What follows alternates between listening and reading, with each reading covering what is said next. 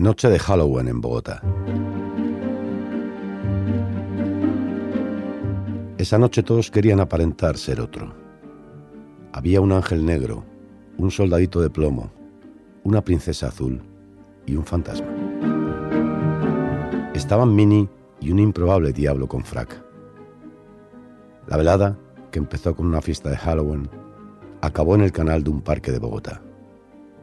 Esa madrugada, la del 31 de octubre de 2010, quedó grabada en la memoria de una generación de colombianos, porque se consumó un crimen en un barrio acomodado de la ciudad.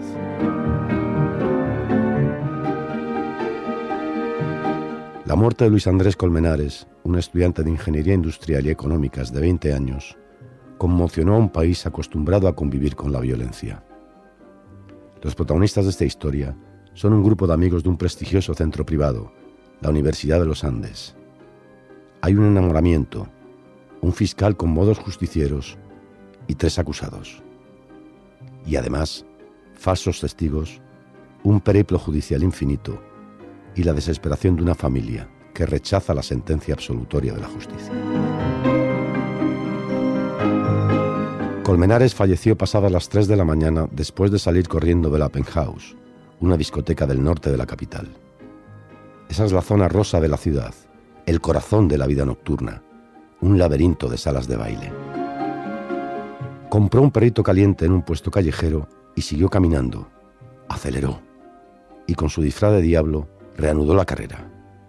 Tras él, vestida de mini, Laura Moreno, compañera de estudios. Se habían conocido un mes antes en la casa rural de un amigo durante una escapada de fin de semana. Ella acababa de romper con su novio. Luis Andrés, carismático y con un expediente académico brillante, la invitó a salir. Esa noche pasó algo que le perturbó. Por eso, aparentemente, echó a correr. Los dos llegaron a un parque, el Virrey, una amplia zona verde atravesada por una quebrada con un hilo de agua. Laura según su relato, intentó retenerle y no pudo. Y desapareció en medio de la oscuridad. Luis Andrés tenía raíces en La Guajira, una de las regiones más castigadas de Colombia, y dos apodos. Sus amigos le llamaban Negro, mientras que en la familia le decían Luigi.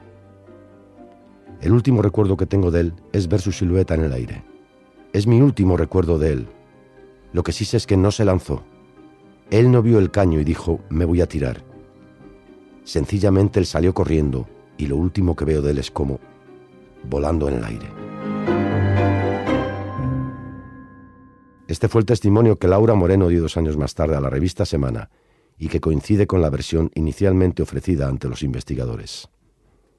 Sin embargo, el cuerpo no apareció.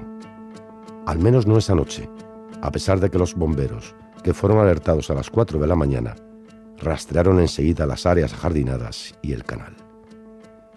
Lo encontraron 16 horas después, en una segunda inspección, unos 20 metros más abajo, dentro de un túnel.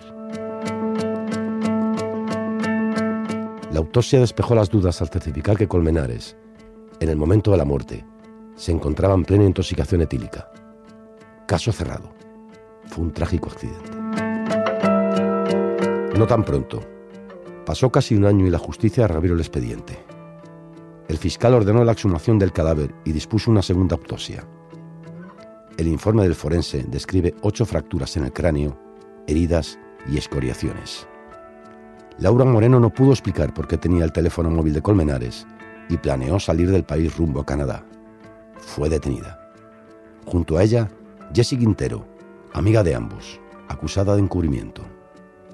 En junio de 2012, las fuerzas de seguridad capturaron al exnovio de Laura, Carlos Cárdenas, imputado con el cargo de homicidio agravado.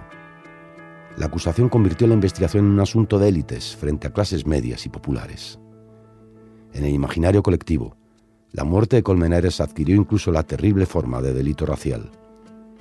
En 2010 hubo en Colombia más de 17.000 homicidios, aunque todos los focos estaban puestos sobre la muerte de Luis Andrés. Pero como sucede a menudo, un periodista rema contracorriente. José Monsalve, reportero de Semana, se sumergió en el caso obsesivamente. Ahora lo recuerda, más en frío, sentado en un café cercano a la redacción de la revista, explicando cómo buscó apegarse a las evidencias más allá de ese clima social y mediático y a las presiones recibidas.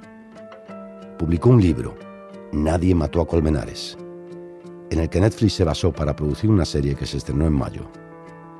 Monsalve trató con los protagonistas del caso y reconstruyó lo sucedido. Poco a poco, afirma, comenzaron a aflorar las inconsistencias de la instrucción. Supuse también que si yo podía descubrir las costuras de la tramoya, éstas terminarían por ser evidentes. La historia me interesó aún más al darme cuenta de que a medio plazo los roles de protagonistas y antagonistas se invertirían, escribió. La justicia acabó por darle la razón. Carlos Cárdenas, el exnovio de Laura, fue absuelto por falta de pruebas, igual que la propia Laura y Jesse Quintero. Hubo falsos testigos contra los acusados, que fueron encarcelados, y ocultamiento de pruebas.